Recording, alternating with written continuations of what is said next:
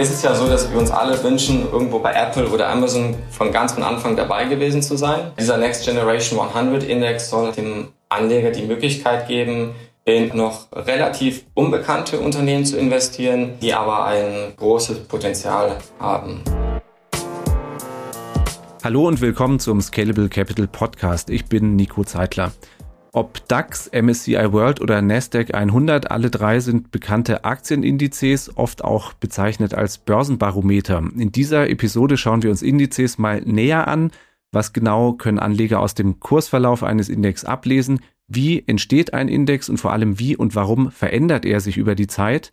Und welche Rolle spielen Indizes, wenn ich mit ETFs Geld anlege?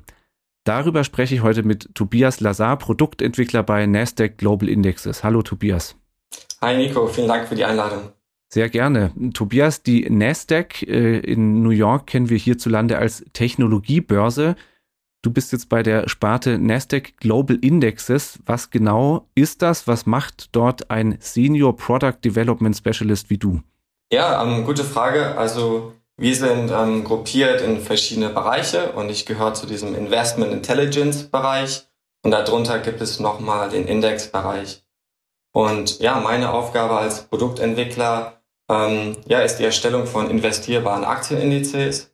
Ähm, die werden dann typischerweise als äh, Grundlage für ETFs genommen, also Exchange, Exchange Traded Funds und auch andere strukturierte Produkte. Ja, also meine Aufgabe ist es halt, ein Thema zu nehmen, eine Investmentstrategie und die in einen replizierbaren ähm, Aktienindex zu verwandeln.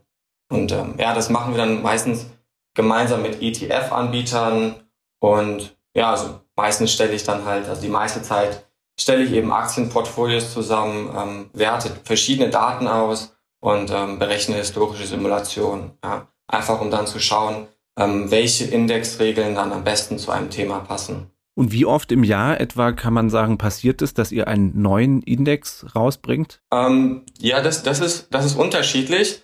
Also tatsächlich ist es so, dass unser Auftragsbuch total voll ist. Ja, also es ist ja ein ziemlich ähm, wachsender Bereich. Das heißt, es kommen ständig neue, neue ETFs auf den Markt und dementsprechend braucht es auch neue Indizes. Ja, das heißt, äh, pro Monat sind das ähm, ja auf jeden Fall mehrere Indizes, die da neu gestartet werden. Mhm. Jetzt habe ich ja eingangs so ganz äh, bekannte Beispiele genannt. Ähm, gibt ja sehr viele Indizes, nicht nur auf Aktien, sondern auf Anleihen, Rohstoffe und so weiter. Bleiben wir bei den Aktienindizes, die ja auch äh, Standard in der Börsenberichterstattung sind und mit denen jeder Anleger in Berührung kommt. So täglich hört man, äh, ne, der DAX steht heute hier, der Nasdaq äh, 100 hier oder Nasdaq Composite, neues Allzeithoch. Warum ist es denn für den Kapitalmarkt und für den Anleger so wichtig, so äh, Indizes zu folgen? Also im klassischen Sinne ist so ein ähm, Index halt ein Stimmungsbarometer. Ähm, man kann ihn halt nutzen, um halt mittel- bis langfristige Trends zu sehen. Nehmen wir da mal als Beispiel den S&P 500. Ja, das der wichtigste Index in den USA, stellt halt einen Großteil des gesamten Aktienmarkts dar. Und wenn ich jetzt da sehe, dass über einen längeren Zeitraum steigende Indexlevel vorhanden sind, ja, dann kann das halt ein Indikator sein, dass die Anleger zunehmend zuversichtlich sind, ähm, dass, dass die US-Wirtschaft halt wachsen wird. Ja. Und das, das Ganze muss aber auch nicht so sein. Das heißt, es äh, laufen da verschiedene Faktoren mit ein. Ähm, nehmen wir beispielsweise 2020, ja, da haben die Notenbanken die Geldmenge massiv erhöht, die Zinsen niedrig gehalten und das hat dann auch, oder damit kann man dann halt auch einen Teil der positiven Entwicklung erklären. Das heißt, ein Indexstand an sich sagt mir was aus, aber ich muss ihn eben im Zusammenhang mit äh, anderen Indikatoren betrachten. Ja, genau, das ist richtig. Ähm, wie gesagt, äh, das, der aktuelle Stand ist jetzt wirklich nur eine Momentaufnahme und man muss dann auch wirklich in Relation setzen zu der aktuellen Wirtschaftslage und ähm, ja, wie, es, wie, wie es sich halt in der Vergangenheit verhandelt, ähm, verhalten hat. Wenn ich mir jetzt verschiedene Indizes anschaue und schaue, wie die sich entwickeln, laufen die parallel, laufen die gegeneinander, äh, hat der eine neues Allzeithoch, der andere zieht nach. Was, was kann ich aus dem Vergleich von unterschiedlichen Indizes denn erkennen als Anleger? Ja, also ich finde, der Vergleich ist auf jeden Fall sehr wichtig. Man muss ähm, dazu halt sagen, dass gute historische Renditen ähm, keine Garantie sind, dass man auch in der Zukunft ähm, gute Kursverläufe sieht. Und in, in dem Vergleich von verschiedenen Indizes ähm, oder auf verschiedenen ETFs ähm, kann man halt sehen, wo sind die Trends in den Märkten, aber wo sind auch die Risiken. Wenn ich jetzt ähm, zum Beispiel einen breiten Marktindex mit einem, sag ich mal, einem Sektorindex vergleichen würde, also sag ich mal, den Nasdaq Composite oder den Nasdaq Biotechnology Index, dann hätte ich da einerseits diesen breiten Marktindex und dann einen Index, der ausschließlich äh, Pharma- und Biotechnologieunternehmen enthält. Und wenn ich die zwei Indizes jetzt miteinander vergleiche, mir die zwei Kursverläufe anschaue, kann ich einerseits sehen, okay, wie ist die Rendite in den letzten paar Jahren gewesen? Wo waren eventuell Trends? Aber ich kann auch vor allem ablesen, ähm, wie hoch war das Risiko in diesen Märkten. Das heißt, wenn ich mir die Volatilität anschaue, ähm, das ist ein Maß für die Schwankungsintensität, ähm, dann, dann sehe ich halt, okay, was, wo war das Risiko höher? In Sektorindizes ist es meistens einfach so, dass das Risiko ein bisschen höher ist, weil der Markt konzentrierter ist ähm, und man halt wirklich von der, von der Entwicklung einer jeweiligen Industrie abhängig ist. Ähm, genau, das ist zum Beispiel eine Metrik, die ich mir da anschaue. Dann gibt es auch noch ähm, den Drawdown, also die verschiedenen tiefsten Kursfälle, bis der Index sich wieder erholt hat. Ähm, das zeigt mir einfach, okay, welche Kursverluste sind denn theoretisch möglich oder welche sind schon mal möglich, sind schon mal da gewesen und welche sind daher auch in der Zukunft theoretisch möglich. Ja, und die solche Werte findet man dann typischerweise ähm, auf den Webseiten der ETF-Anbieter, ja, oder auf Yahoo Finance und ähnlichen Websites. Das habe ich ja eingangs Indizes als ähm, Börsenbarometer ähm, vorgestellt oder du hast den Begriff auch genannt. So ein Barometer misst den Luftdruck, also eine natürliche Größe. Jetzt ist aber ein, ein Index, wie du uns ja auch schon gesagt hast, überhaupt nichts Naturgegebenes. Ne? Ihr entwickelt Indizes, du hast auch gesagt, das passiert äh, mehrere Male im Monat. Ich habe eine Zahl gefunden, dass es bei Nasdaq mehr als 46.000 Indizes gibt. Gib uns mal einen Einblick, was denn jetzt so ein konkretes Beispiel ist, wie sowas passiert. Ja, ähm, 46.000, das stimmt, das musste ich auch erstmal selber nachgucken. Ist auf jeden Fall eine Riesenzahl. Man muss aber dazu sagen, dass ein Index meistens in verschiedenen Varianten gerechnet wird. Ja, da gibt es den Price, den Total Return und den Net Total Return, ähm, je nachdem, wie man mit Dividenden umgeht. Ähm, dann gibt es natürlich auch noch verschiedene Währungen und andere Variationen. Das heißt, die, Zahl, die reine Zahl an Indizes multipliziert sich sehr schnell hoch. Und man muss auch sagen, dass Nasdaq schon ziemlich lange dabei ist in dem Indexgeschäft. Also den Nasdaq Composite gibt es da auch schon seit den 70er Jahren circa. Nur, nur ganz kurz, um fürs Verständnis der Zuhörer einzuhaken, ne? der, also Total Return ist inklusive die Dividenden und Net Total Return ist inklusive der Dividenden abzüglich der Steuer auf die Dividenden. Ja, genau, das ist richtig so. Also wir haben überall auf der Welt Kunden, das heißt, ähm, dadurch haben wir auch überall gewisse Benchmarks, die jedes Land und jeden Sektor abdecken. Genau, und, und jetzt als Beispiel für so eine jüngste Neuauflage kann man den Nasdaq Next Generation 100 Index nehmen. Den haben wir im letzten Sommer aufgelegt. Da gibt es jetzt auch seit kurzem von Invesco ein ETF. Und hier war es einfach so, dass sich der Wunsch der Anleger herauskristallisiert hat, in neue und ähm, junge Unternehmen, innovative Unternehmen zu investieren, die eines Tages das Potenzial haben oder die das Potenzial haben, eines Tages in den Nasdaq 100 Index aufgenommen zu werden. Also im Grunde ist es ja so, dass wir uns alle wünschen, irgendwo bei Apple oder Amazon von ganz von Anfang dabei gewesen zu sein. Und ja, dieser Next Generation 100 Index soll halt dem Anleger die Möglichkeit geben, in 100 noch relativ unbekannte Unternehmen zu investieren, ähm, die aber ein äh, großes Potenzial haben. Mhm. Jetzt mal äh, äh für den hiesigen Anleger kann man so ein bisschen vergleichen wie mit der Logik DAX und MDAX also die 100 größten und danach kommen dann die kleineren, von denen dann äh, äh, unter Umständen mal jemand aufsteigt, ein anderer steigt dann in die nächste Klasse runter? Ja, ja, genau. Also es ist genau so. Ähm, das heißt, die beiden Indizes, der Nasdaq 100 und der Nasdaq Next Generation, folgen der gleichen Indexlogik. Das heißt, wir haben im Nasdaq 100 die 100 größten Unternehmen außer Finanzunternehmen. Und dann haben wir im Next Gen äh, die Plätze 101 bis 200, auch ohne Finanzunternehmen. Äh, woran hat sich das festgemacht, dass immer mehr Anleger in diese nächsten 100 investieren wollen? Ja, also so, so eine Idee für einen, für einen neuen Index, für einen neuen ETF, der Ja, die entsteht halt im, im Zusammenspiel zwischen ETF-Anbieter und ähm, Index-Anbieter. Ähm, ja, und sobald, sobald die Idee halt da ist, dann fängt man eben daran zu arbeiten.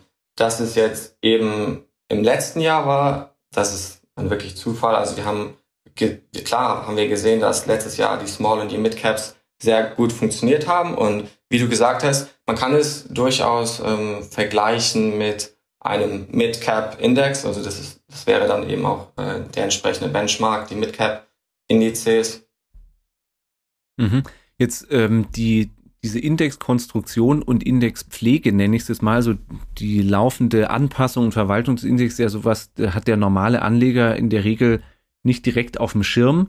Aber hier habt ihr ja als Indexanbieter ziemlich viele Gestaltungsmöglichkeiten. Ne? Man kann schon mal, es fängt an mit der Zahl der Indexbestandteile, dann bei der Marktkapitalisierung nimmt man da äh, den Free Float äh, der Marktkapitalisierung zur, zur Gewichtung oder sagt man, man schafft einen gleichgewichteten Index, dann kann man sich über Rebalancing-Intervalle äh, unterhalten ne? oder es gibt Kappungsgrenzen, bestimmte Kriterien.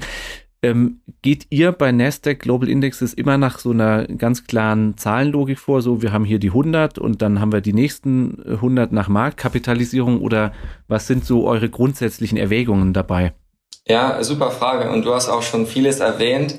Ähm, worauf wir tatsächlich achten, ähm, sprich zum Beispiel ja die Marktkapitalisierung. Ähm, wichtig bei der Konstruktion eines Index ist einfach, dass er nur aus liquiden und investierbaren Aktien besteht und auch diversifiziert ist. Und es ist einfach so, dass für jeden Index die Regeln ein wenig anders sein müssen, weil einfach jeder Index auf einen anderen Markt abzielt. Ja, wenn ich jetzt ähm, mich auf die USA fokussiere, muss ich vielleicht andere Regeln anwenden, wenn ich mich jetzt auf die Schwellenländer konzentriere. Ja. Also in, in dem Sinne ist es einfach so, das Handelsvolumen, die Marktkapitalisierung oder der Free Float müssen groß genug sein, damit einfach ein ETF das leicht replizierbar, äh, replizieren kann. Also zum Beispiel, es wird problematisch, wenn jetzt ein großer ETF in wenige illiquide Aktien investieren müsste.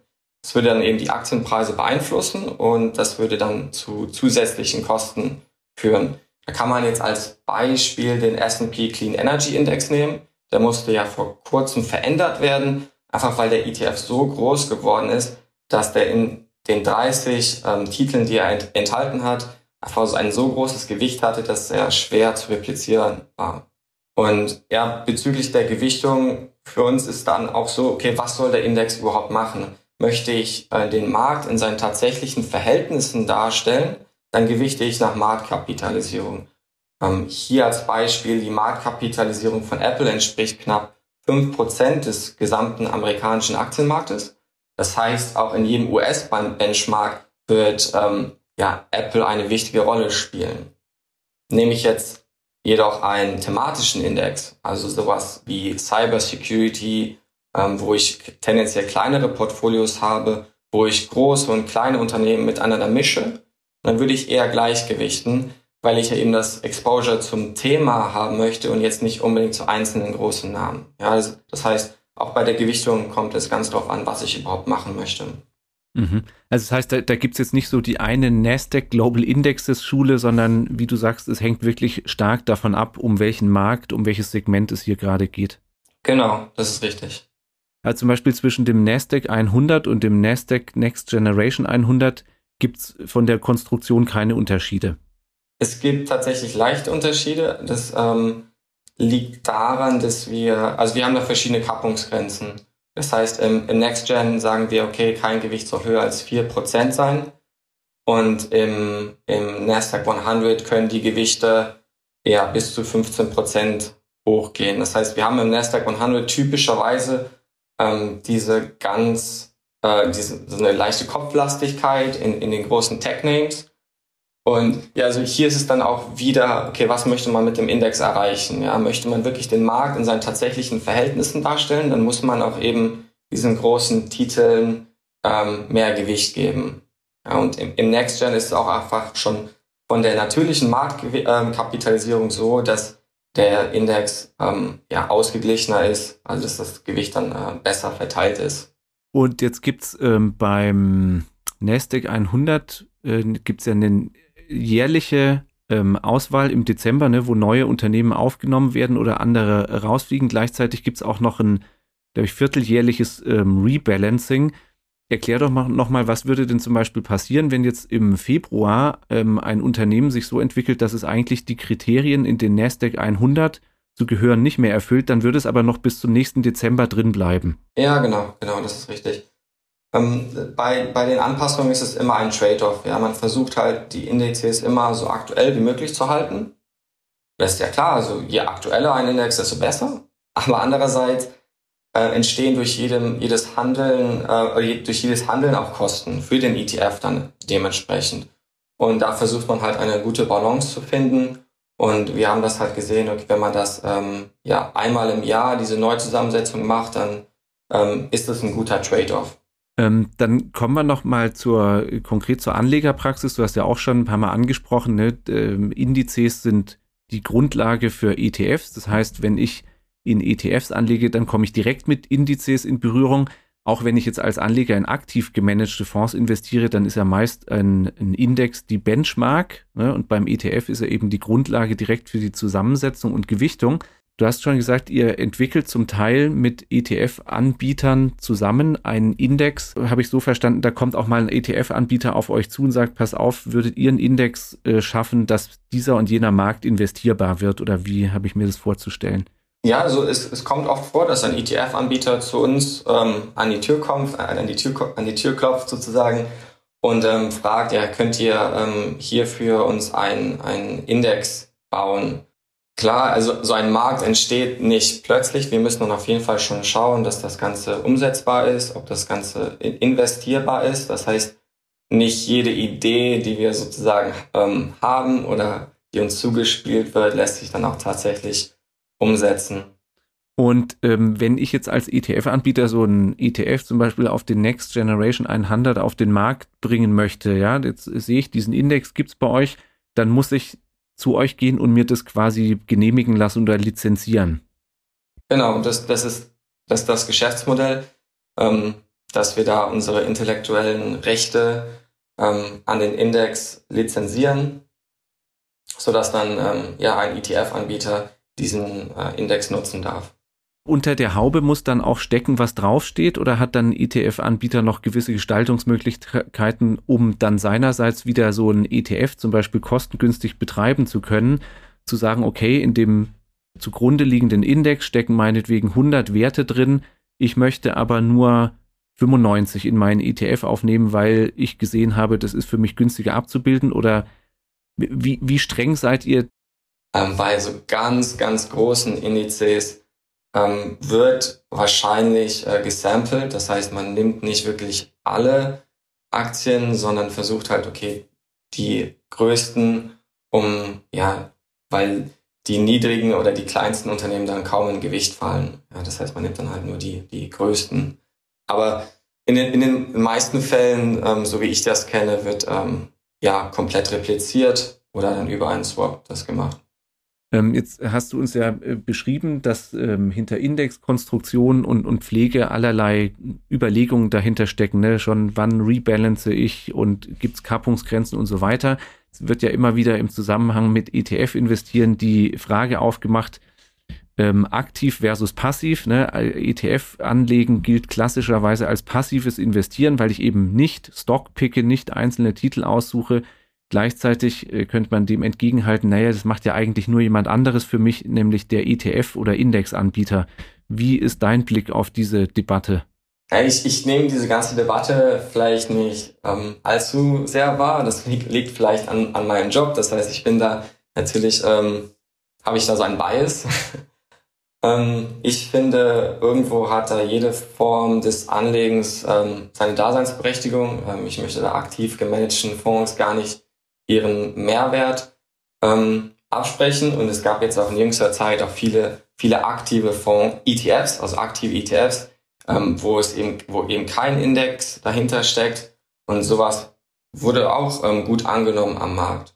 Ja, also ich persönlich sehe bei den indexbasierten ETFs einfach die offensichtlichen Vorteile. Also die sind günstig und ähm, auch regelbasiert, was ich ganz wichtig finde, weil man so eben dann geschützt vor menschlichen Fehlern ist, also vor Entscheidungen, die emotional getroffen werden. Und ja, das ist dann halt für mich der Mehrwert des ETFs, weil er die Indexregeln ganz diszipliniert und zuverlässig abbildet. Wofür ihr im Hintergrund sorgt durch eure Berechnung. Richtig.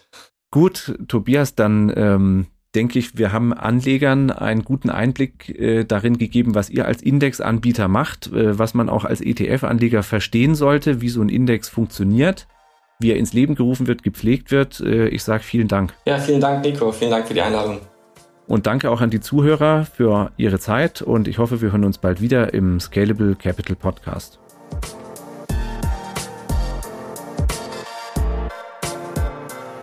Scalable Capital Vermögensverwaltung GmbH erbringt keine Anlage-, Rechts- und/oder Steuerberatung.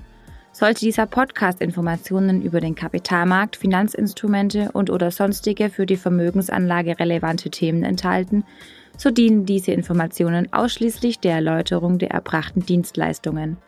Die Kapitalanlage ist mit Risiken verbunden. Bitte beachten Sie hierzu die Hinweise auf unserer Internetseite.